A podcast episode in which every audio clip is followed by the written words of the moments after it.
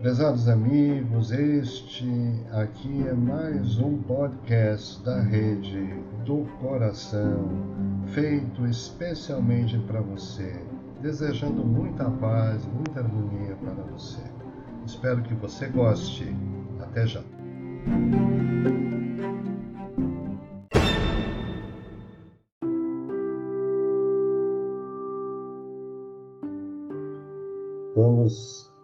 Nesse instante, iniciar então nosso, nossa homenagem de hoje, e o escolhido da semana foi nosso companheiro Jerônimo Mendonça, também conhecido como o Gigante Deitado. E nós, para isso, tivemos o, a ajuda das nossas, das nossas companheiras da equipe de pesquisa que se movimentaram para que nós tivéssemos este material que foi revisado, que foi organizado, no sentido de nós trazermos então essa pequena homenagem. Como tem muita informação, eu vou tentar resumir bastante, para a gente não estourar muito o nosso tempo. Mas temos que mencionar que baseamos-nos em várias fontes para retirar a informação. Uh, temos o o Centro Espírita Trabalhadores de Jesus, em Ituiutaba, Minas Gerais, Fundação Espírita Jerônimo Mendonça, Personagens do Espiritismo, livro de Paulo Alves de Godoy, Alame, Academia de Letras, Artes e Música de Ituiutaba, também a Seara Bendita, o site da Seara Bendita, o Centro Espírita, a revista eletrônica O Consolador, o site jeronimomendonça.com.br e também o Wikipedia. Então vamos iniciar dizendo algumas, alguns pensamentos de Jerônimo Mendonça. Ele dizia: Sou um pássaro livre, mesmo estando atado a um leito. Ninguém pode ser feliz no egoísmo. Temos o Evangelho mais na inteligência do que no sentimento. Então a gente já percebe aí a sua profundidade, né? a sua percepção em relação ao aprendizado do Evangelho, à vivência do Evangelho. Mas vamos tratar o texto agora com um pouco mais de carinho e vamos começar dizendo que é, Jerônimo foi um amigo inseparável de Chico Xavier.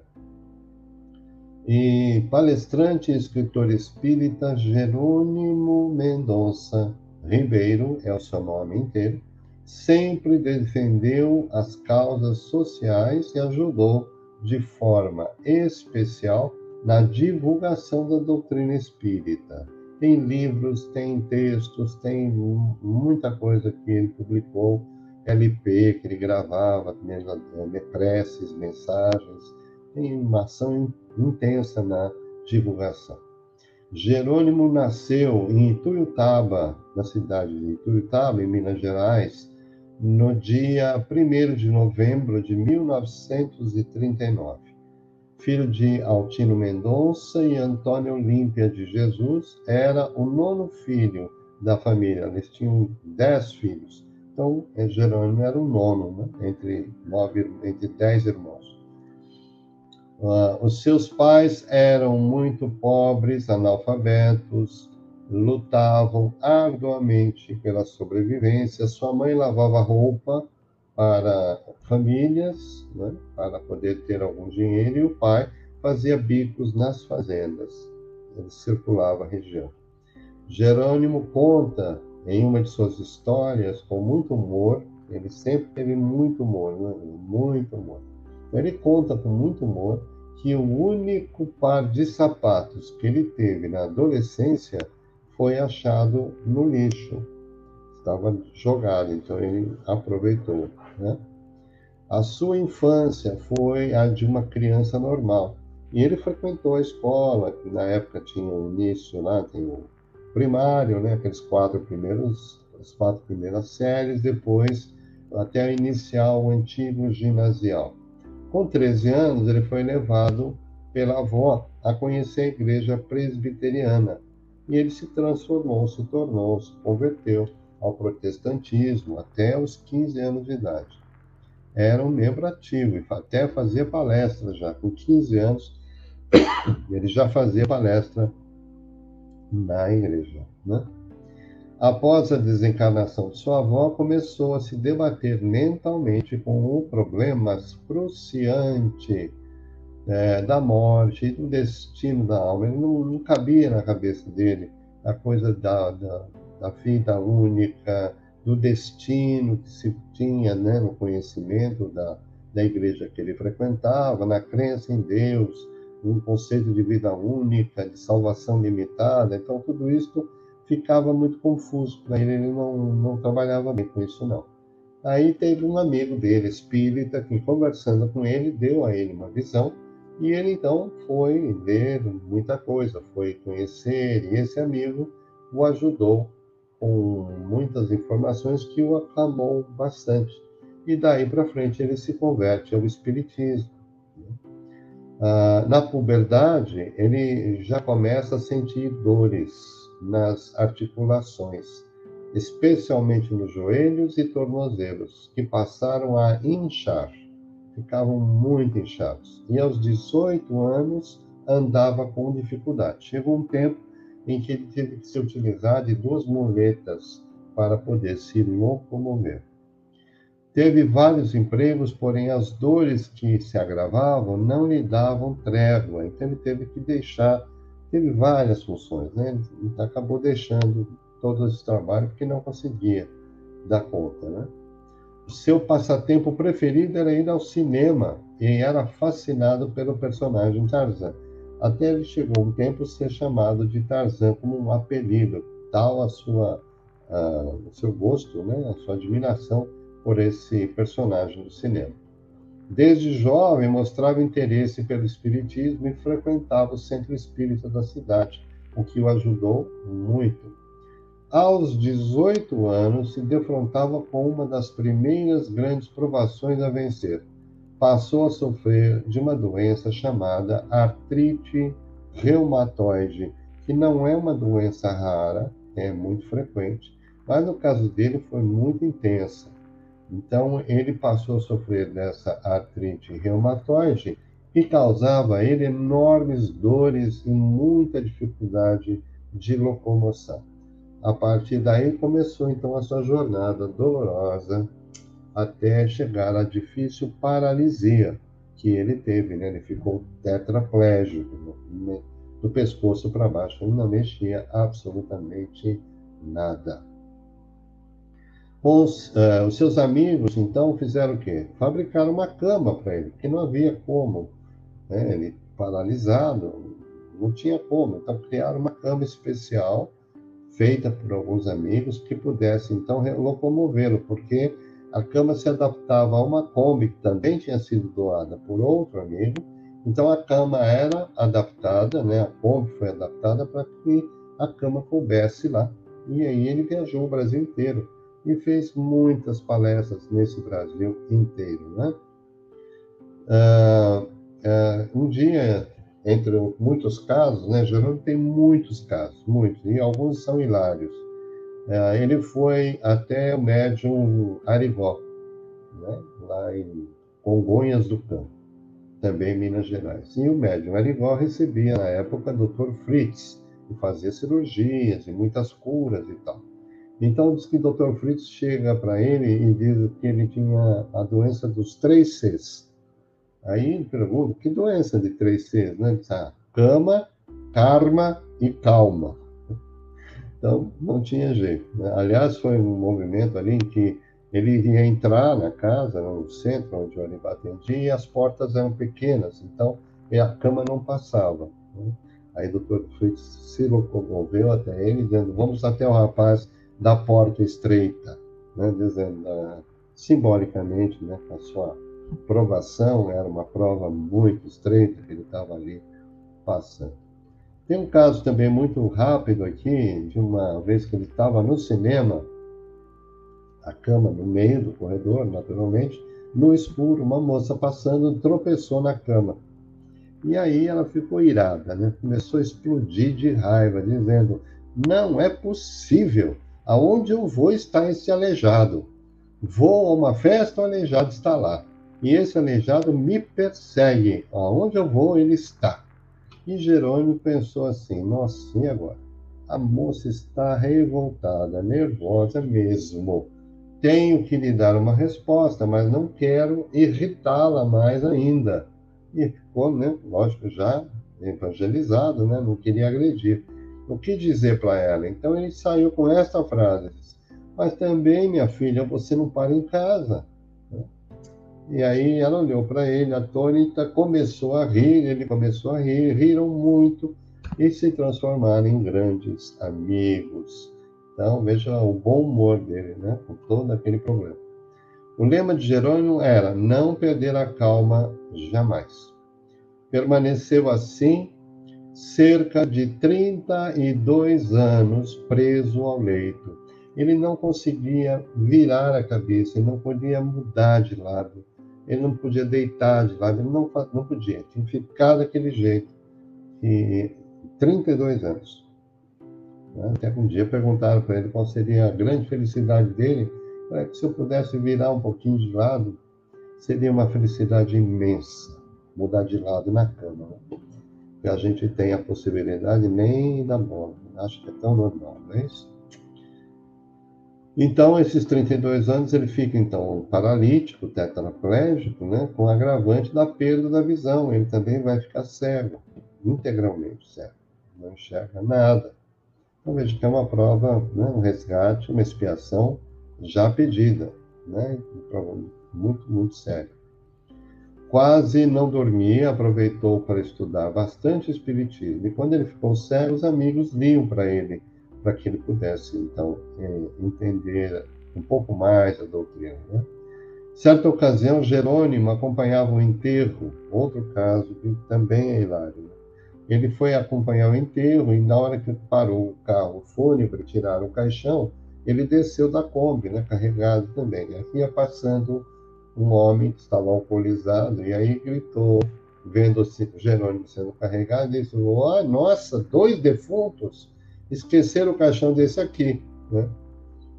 Então, mais uma piadinha, né? Mas que o, o, o nosso amigo alcoolizado comparou, né? Jerônimo a um defunto. Ele aprendeu a não se revoltar com comentários infelizes, porque ele ouviu muito. Gente, ele teve. Hoje em dia fala-se do bullying. Jerônimo foi extremamente. Recebeu muitos, muitos comentários infelizes, né? muito bullying na época. Mas ele gostava de citar uma frase de Kai Schutel, que é: melindre é orgulho ferido quando a gente fica melindrado com uma coisinha que fala, uma coisinha que se faz, e pronto. É a, lá vem o orgulho. Né? Então, vamos lembrar de Jerônimo Mendonça atado à cama, dizendo melindre, é orgulho ferido. Aqui tem um caso também bem grande, que eu vou, vou dar uma resumida, que era um homem que tinha uma fazenda, ele era muito rico. E ele fez um mau negócio na venda da fazenda e perdeu tudo. Perdeu tudo. Vendeu para pessoas que lhe deram na, na duplicata falsa, e ele perdeu tudo e não tinha como reaver. E começou a pensar em se suicidar. Estava na farmácia comprando remédio quando chega um amigo e disse: Eu não vou permitir que você faça isso. Vá falar com Jerônimo Mendonça em Tuiutaba. E ele foi. Chegou na casa, entrou e escutou um vozerio, umas risadas altíssimas. Né? Quando ele chegou lá, ele viu, era o próprio Jerônimo que estava gargalhando daquele jeito. E disse, mas é este homem que eu vim aqui para me consolar? Aí começaram a conversar e o Jerônimo começou a falar com ele e tal. Ah, então ele é, contou um pouco da história dele, que ele tinha perdido a fazenda, a família cobrava muito, que todos aqueles que dependiam dele cobravam muito, porque ele tinha feito aquele erro e tal, tal, tal. E aí o Jerônimo saiu com uma pergunta dizendo assim, mas me conta, meu filho, se aquele homem que te enganou voltasse dizendo, olha, estou devolvendo a sua fazenda se você me der o seu olho, melhor não, o olho é muito, muito difícil. Se você me der um braço, eu te devolvo a fazenda. Ele disse, mas que coisa é essa? Que bobagem, né? Que conversa é essa? Onde já se viu isso? Aí falou, pois é, meu filho. Então a conclusão que se chega é que você não é pobre, você não é miserável, você é arquimilionário das bênçãos de Deus. O homem, ao sair de lá, mudou o seu modo de pensar, sempre que podia voltava para conversar com Jerônimo e acabou se tornando espírita e trabalhando na Seara, né? na Seara Espírita. Jerônimo conviveu com Chico Xavier muitos anos. Ele frequentava o Chico quando ele podia andar, de 15 em 15 dias ele ia para Uberaba. Mas depois, quando ele ficou de cama, então ele ia com mais espaço, né?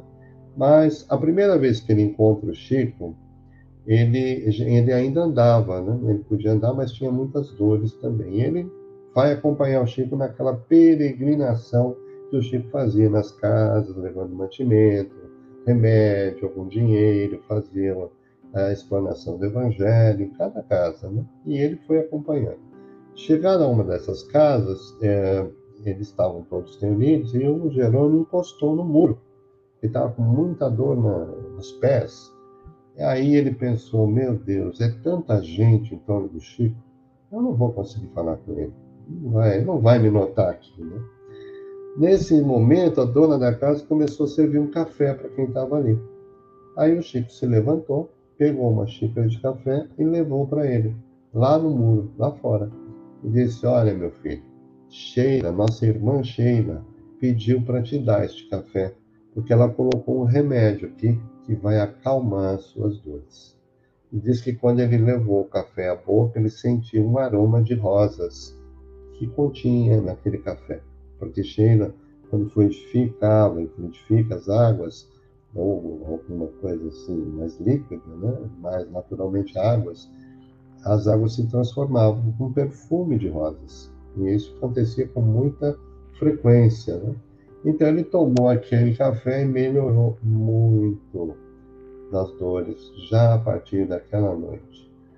Uh, num outro momento, muito, muito, citado, também muito importante, é, o Jerônimo começou a ter uma hemorragia muito intensa. Ele teve uma infecção urinária e dessa infecção se agravou, começou a ter uma hemorragia que não parava, procurou um médico e o médico disse: Olha, não há mais o que fazer, você vai falecer, você vai morrer, é apenas questão de dias. E aí ele ficou muito preocupado, então Jerônimo disse: Já que eu vou morrer, eu quero me despedir do Chico. O médico desaconselhou, dizendo que ele não poderia viajar naquele estado, ainda mais uma Kombi pela estrada. Mas um amigo conseguiu um avião emprestado, levaram ele para Uberaba e ele chegou lá no Chico. E como ele ficou esperando o Chico voltar, porque ele estava também em peregrinação, o Valdo Vieira chega e diz: Olha, espera aí que o Chico está vindo. O Chico tinha mandado o Valdo, ainda na época eles tinham esse contato, da comunhão espírita cristã, né, o centro que eles tinham juntos. Então, falou: Espera aí que ele está chegando. E com o tempo, né, a hemorragia foi manchando o lençol, então o lençol estava avermelhado pelo sangue. Quando o Chico chega, ele diz assim: Você parece uma rosa, né? por causa daquela, do sangue que estava ali em volta. Né?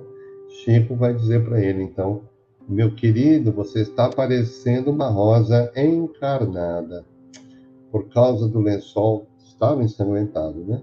mas precisamos ter cuidado para não despetalar essa rosa.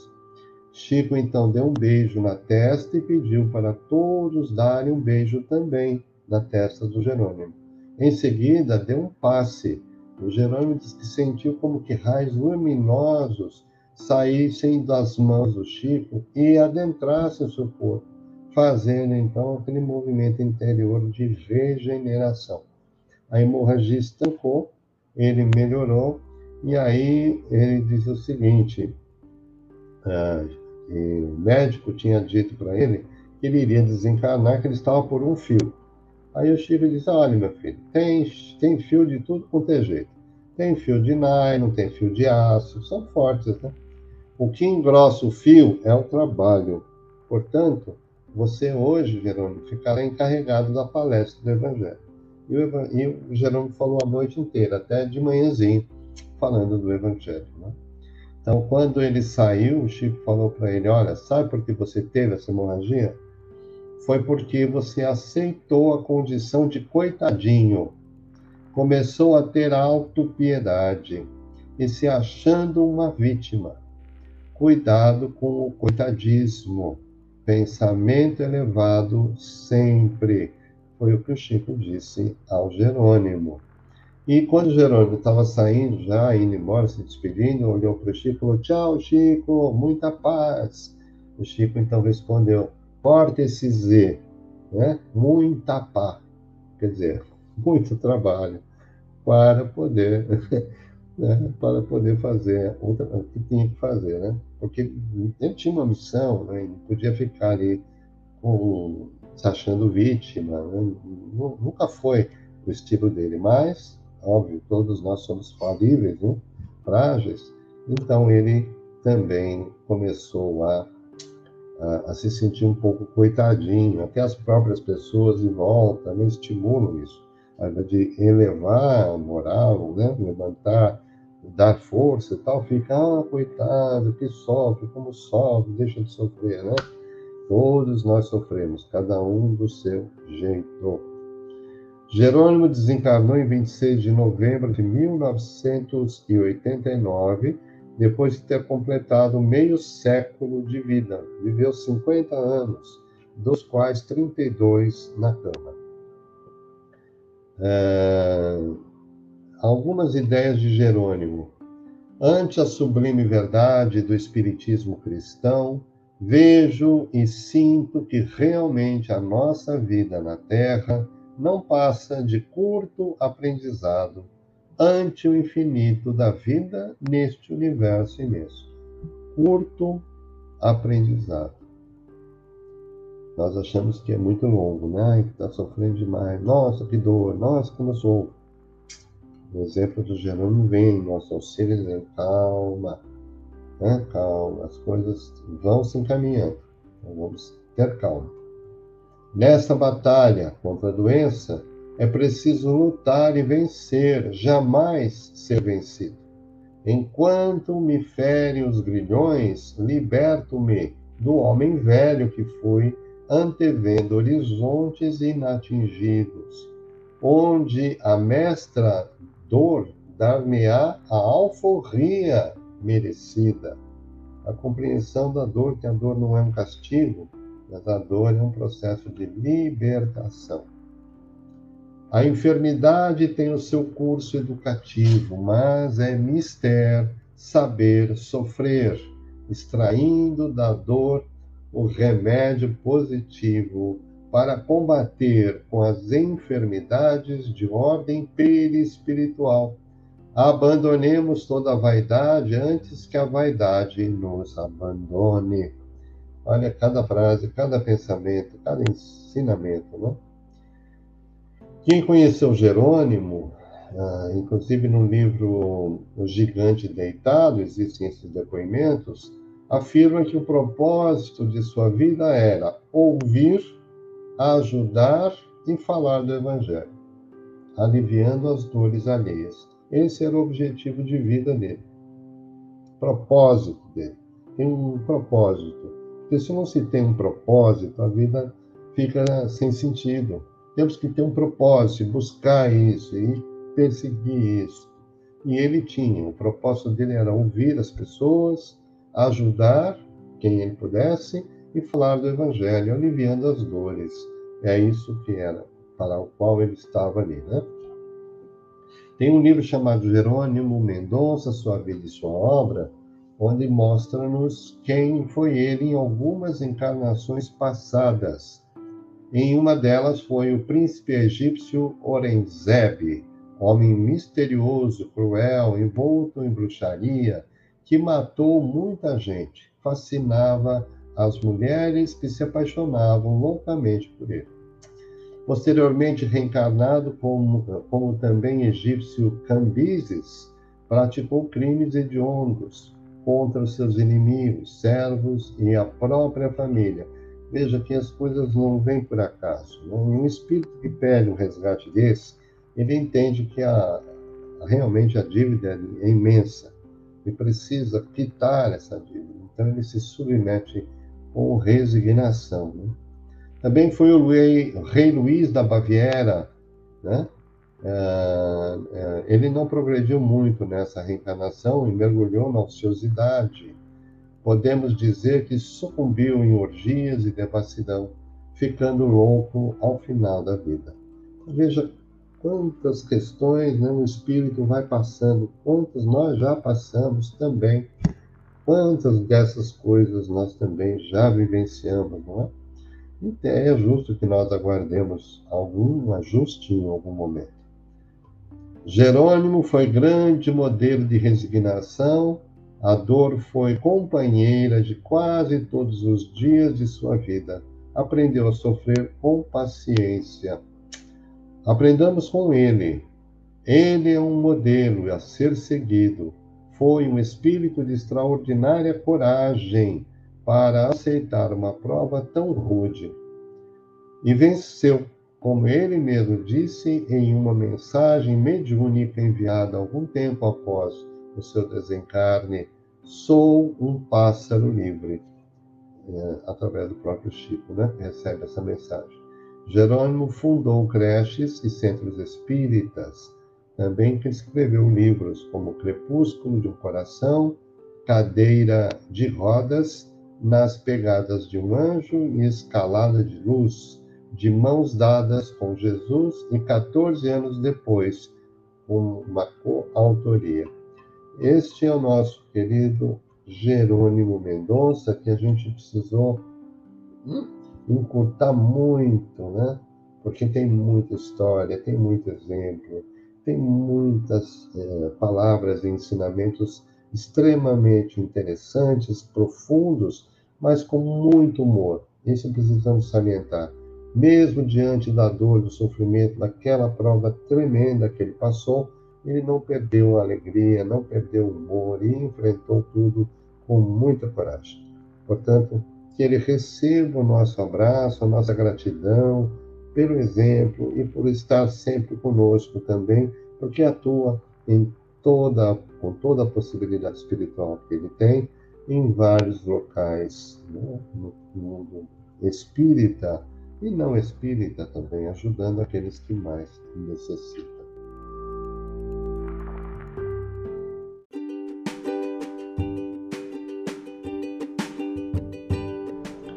Você gostou do podcast de hoje? Que bom, que alegria! Então, se gostou, compartilha com seus amigos, seus familiares, nas suas redes sociais, porque isso vai nos ajudar na divulgação do nosso trabalho. Um grande abraço e até a próxima oportunidade.